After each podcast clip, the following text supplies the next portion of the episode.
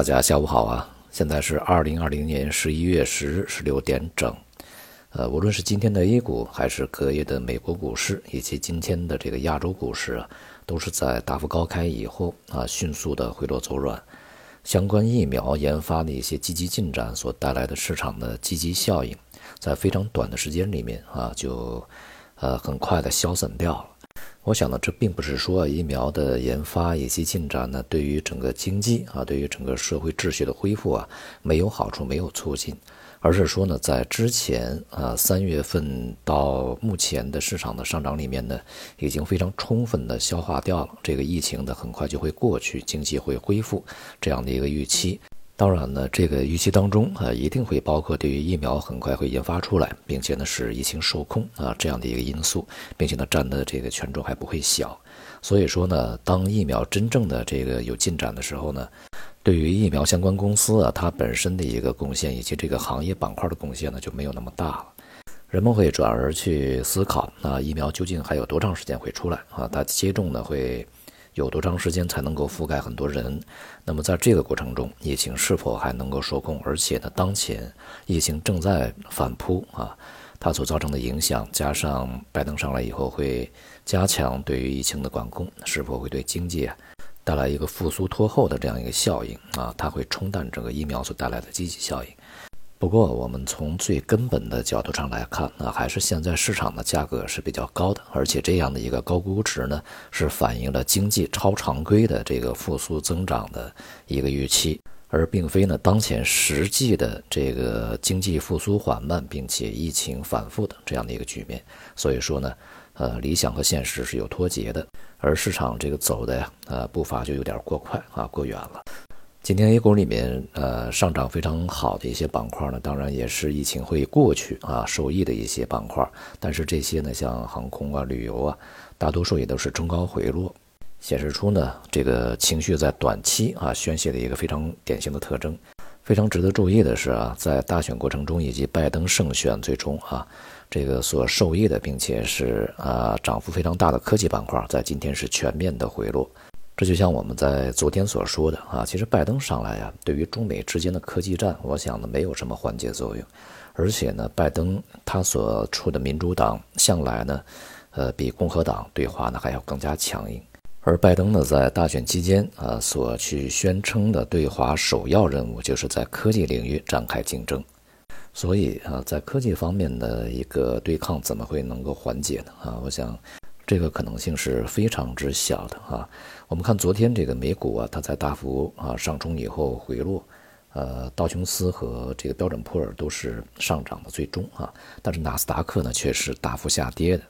科技蓝筹啊是全面的大幅度走软，像苹果都是下跌了百分之五点几啊，这样的一个局面呀，似乎也意味着啊，市场人士呢开始反思，在之前啊对于整个科技板块，因为拜登胜选。所采取的这个策略啊，或者是自己所设置的这个逻辑呢，是不是出了问题？除了对疫情的担忧啊，以及对未来呢，这个拜登上来以后他的政策呀，啊，究竟怎么实施的一些等待。当前的美国大选的一个悬而未决啊，也是市场非常关心的一个焦点所在啊。目前不只是特朗普本人，像美国的呃国会参议院领导人以及美国的总务署啊，都是对拜登胜选呢还没有去进行确定。并且呢，美国的司法系统啊，也在对一些这个所谓的啊投票舞弊啊一些指控呢开始进行调查，这些呢也都会使市场参与人士啊有所顾虑啊，当然也就会限制他们的一些行为的力度啊和范围。所以呢，我们维持啊在之前的一个看法，就是在本周啊这个市场，呃前期反映了一个确定性以及积极的。信息以后啊，市场会变得平稳下来，并且呢，重新回到一个震荡整理状态里面。而科技股的戛然而止以及资源类的表现不佳啊，也使整个市场继续这个上行的动能啊，开始显得缺失。同时呢，有一些消息啊，也是从侧面佐证我们对于未来啊，中美科技啊这个领域的争端不会变得平和啊这样的一个猜测。有消息指呢，华为啊现在正在寻求把它的旗下荣耀啊手机的所有的业务啊都去打包出售，这其实也暗示了啊，华为啊对于这一次美国的换届选举啊，这个领导人更替啊，不会对自身啊带来任何实质改变的一种预期。今天国家统计局也公布了十月份啊中国的通胀数据，其中这个 CPI 呢是上涨零点五，这是破一啊，呃，增幅是非常小的。那么这个主要是由于食品价格，当然里面最主要的还是猪肉价格的下降啊所去引起的。而且呢，去年同期啊基数非常高，所以呢也就显得 CPI 啊增幅呃缩减的这个幅度非常大啊。但这个呢也是一个数据上面的错觉。不过呢也意味着啊这个物价水平啊呃越来越趋于平稳，尤其是在核心 CPI 仍然是保持着零点五相当低迷的状态，并且这个 PPI 啊还是负增长，这些呢都是低于市场预期的。那么也就意味着呢，这个仍然啊是生产端的复苏呢要远远快于需求啊，需求的复苏呢还是步伐没有预期的那么的快，没有追得上啊生产的复苏，所以这个当前的经济我们只能说它是稳定啊，不能说它是重新的恢复到一个快速增长，甚至是走向过热，也就是走向大的一个顺周期。目前看起来呢，证据还是非常缺乏的啊。在其他市场方面啊，表现比较极端的，像贵金属啊，在昨天呢、今天都是大幅的下跌。其中避险因素呢，我想并不是非常重要的啊，主要是由于啊市场利率，尤其是美国的国债收益率在昨天到今天大幅的上涨啊，这是压制黄金价格最主要的因素啊。同时，美元汇率呢，从昨天到今天也是反弹的啊，这个也与我们的预期相同啊，也就是说，美元汇率也不会在当前直线去下跌，还会有反复的。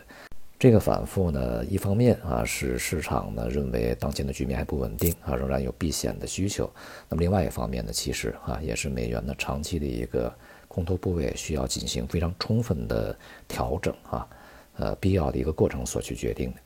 虽然说它的这个长期的熊市格局并没有任何改变。在大宗商品方面呢，涨跌互现啊，原油价格出现上涨。一方面呢，经济恢复啊，有可能会带来动力。那么另外一方面，最主要的原因还是欧佩克核心的领袖国家在这段时间不断的声称啊，有可能会延长他们的减产协议，在明年一月份也不会恢复增产啊。那么这个对石油价格呢是带来非常重要的支持的。也符合我们在之前啊这个预期，整个石油价格的调整不会幅度特别大，也不会重新回到熊市里面去啊这样一个预期。